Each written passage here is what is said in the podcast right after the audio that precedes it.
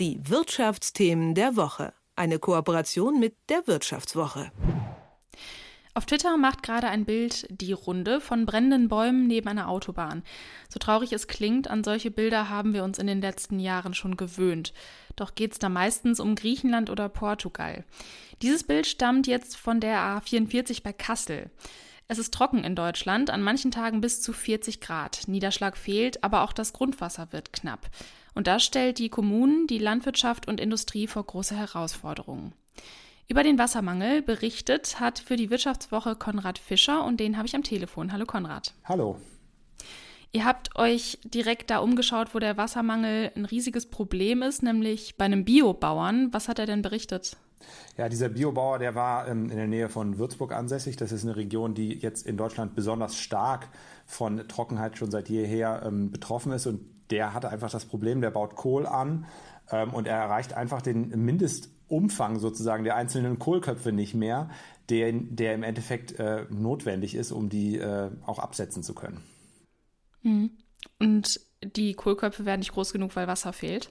Genau, weil äh, sozusagen die, eben jeder Einzelne nicht mehr genug Wasser bekommt. Was er dann gemacht hat, ist, er, er setzt die Kohlköpfe in weiterem Abstand, dass sie sozusagen jeder für sich einen größeren Bereich im Boden hat, aus dem er das Wasser schöpfen kann und gleichzeitig beregnet er es ein bisschen. Hm, das hilft schon, aber die Beregnung selbst ist natürlich dann auch wieder begrenzt, weil er das Wasser natürlich aus dem Grundwasser ziehen muss dafür, sodass ähm, er deswegen erstens halt weniger Kohl anbauen kann auf dem gleichen Feld und gleichzeitig viele andere Sachen, die er sonst noch anbaut, eben nicht bewässern kann, die ihm dann jetzt einzugehen drohen. Mhm. Ähm, genau, ja, also wenn es nicht regnet, muss man ans Grundwasser gehen, aber da gibt es politische Beschränkungen, wie viel Grundwasser man schöpfen darf, oder wie ist das? Ja, das ist ein bisschen schwierig so verallgemeinern zu sagen, weil das halt von Region zu Region sehr unterschiedlich ist. Also das hängt halt stark davon ab, wie viel Grundwasser jetzt in der konkreten Region vorhanden ist. Prinzipiell ist es so, man stellt, wenn man das Grundwasser selbst entnehmen will, einen Antrag, dass man einen Brunnen bohren möchte ähm, ähm, und dann kriegt man tendenziell, wenn die Lage noch ausreichend ist, eine Genehmigung und dann kann man bohren. So, so waren es zumindest viele Landwirte auch früher gewohnt. Aber es passiert jetzt eben immer öfter, dass äh, die Kommunen oder die zuständigen Ämter dann eben sagen, na, das ist uns zu knapp hier in der Region, das äh, lässt du mal lieber sein. Hm. Ähm, was hat das denn für Folgen, wenn das Grundwasser zur Neige geht in einigen Regionen in Deutschland? Wie sieht es dann da aus? Ja, also soweit, da muss man immer ein bisschen vorsichtig sein, ne? weil so weit sind wir in Deutschland jetzt nicht, dass das Grundwasser zur Neige gehen werde. Es ist einfach so, dass es geografisch seit jeher Regionen gibt, wo einfach Grundwasser knapp ist und dass in einzelnen anderen Regionen dass der Grundwasserspiegel merklich absinkt. So, und das heißt einfach, wir sind jetzt in einer Phase, wo viele äh, Städte und Gemeinden eben dann eher auf in den Vorsichtsmodus schalten und eben eher, mhm. eher sagen, wir wissen nicht genau, wie sich die Grundwasserspiegel entwickeln. Wir sehen aber, dass es irgendwie weniger wird. Und deswegen versuchen wir jetzt schon, alles, was zusätzliche Bedarf da quasi produziert, zurückzufahren, um äh, später gar nicht in Probleme zu kommen.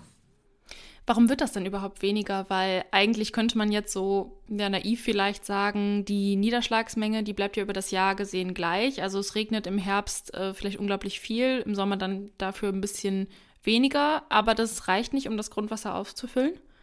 Ja, das ist tatsächlich ähm, äh, erstens ein bisschen widersprüchlich in sich und auch nicht so ganz leicht zu verstehen, aber es ist prinzipiell kann man sagen so, ja, die Niederschläge sind über, werden übers Jahr gerechnet tatsächlich nicht unbedingt weniger, aber es passieren eben zweierlei Dinge. Zum einen verschieben sich die Regen, äh, Regenfälle übers Jahr verteilt und ähm, treten zum Beispiel ein bisschen seltener so richtig im Winter auf, sondern mehr im Frühling und im Herbst, wo es ja dann schon ein bisschen wärmer ist, zum einen, weswegen dann mehr von den Niederschlägen gleich auch wieder verdunstet und gar nicht erst im Grundwasser ankommt.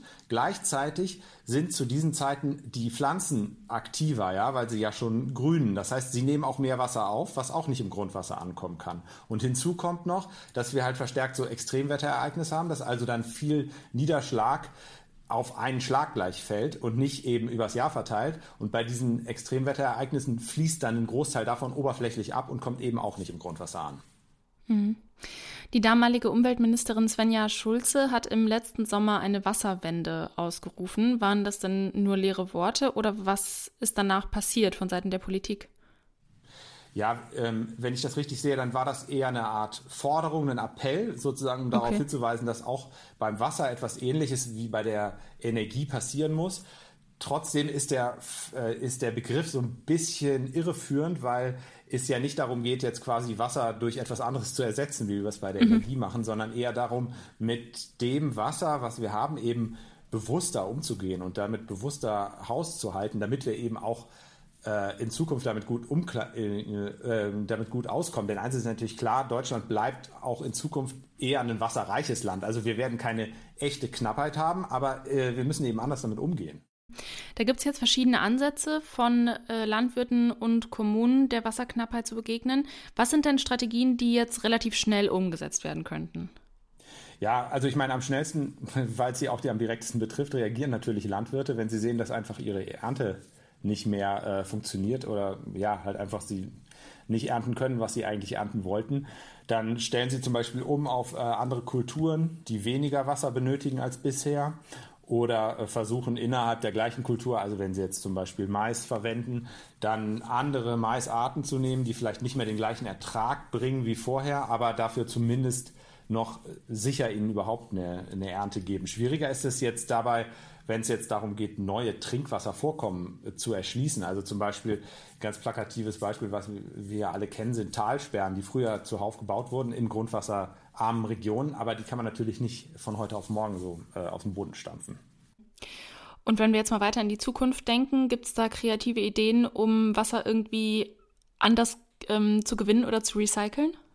Ja, also ähm, ich sag mal so, es gibt äh, durchaus sehr interessante Ansätze, die jetzt schon zum Teil ähm, verfolgt werden, die wir wahrscheinlich noch verstärkt sehen werden, auch in Zukunft, die aber wirklich schon sehr viel bringen. Also ich habe zum Beispiel eine große Molkerei in der Eifel jetzt äh, besucht, ähm, wo äh, Milchpulver hergestellt wird. Und bei der äh, äh, Herstellung von Milchpulver, da entzieht man ja quasi der Milch das Wasser. Deswegen entstehen da, steht da mhm. unglaublich viel Wasser, sogenanntes Brüdenwasser heißt das. Und das wurde bisher einfach einfach entsorgt, ja, weil man da, das hat halt noch äh, Rückstände von der, von der Milch, das heißt, es ist nicht einfach zum Trinken oder Reinigen ähm, quasi zu benutzen. Und das hat man früher einfach weggeschmissen. Und das wird da jetzt wieder aufbereitet und dann für die Reinigung innerhalb dieser Molkerei verwendet. Und das klingt jetzt wie eine total kleine Sache, aber das hat wirklich extreme Dimensionen. Also in dem Fall ist die Menge an Wasser, die dadurch wiedergewonnen wird in dieser einen Molkerei, entspricht ungefähr ein Drittel dessen, was jetzt in dem Tesla-Werk äh, in Grünheide, was ja wegen seines Wasserverbrauchs so umstritten auch war, allein verbraucht wird. Also da steckt schon äh, in vielen industriellen Prozessen noch immens viel Potenzial. Also würdest du sagen, der Trend geht eher so dahin, dass nicht große Lösungen gesucht werden, sondern so jede Fabrik oder jede, jeder Industriezweig so für sich da so die Lösungen sucht, um der Wasserknappheit ähm, zu begegnen? Ja, auf jeden Fall. Das gibt, äh, lässt sich ja auch insofern ganz gut äh, so herleiten, weil das ist ja auch genau äh, sozusagen das, was sich jetzt an, unserem, an unserer Einstellung zum Wasser ändern muss. Wasser war halt immer so selbstverständlich verfügbar in Deutschland, dass man halt kaum so wirklich darauf geachtet hat, wie stark man es jetzt verbraucht, weil jetzt gerade für Industrie hat es auch fast nichts gekostet. Und deswegen steckt in diesen ganz vielen kleinen Prozessen, wo Leute eben einfach so Wasser verwenden, ohne drüber nachzudenken, noch extrem viel Potenzial. Über den Wassermangel hat Konrad Fischer von der Wirtschaftswoche berichtet. Vielen Dank für das Gespräch, Konrad. Gerne. Diese und weitere Folgen, was wichtig wird, zum Beispiel auch die Gespräche mit dem Tagesspiegel, dem Technikmagazin Heise oder dem Kunstmagazin Monopol, findet ihr überall da, wo es Podcasts gibt. Die Wirtschaftsthemen der Woche. Eine Kooperation mit der Wirtschaftswoche.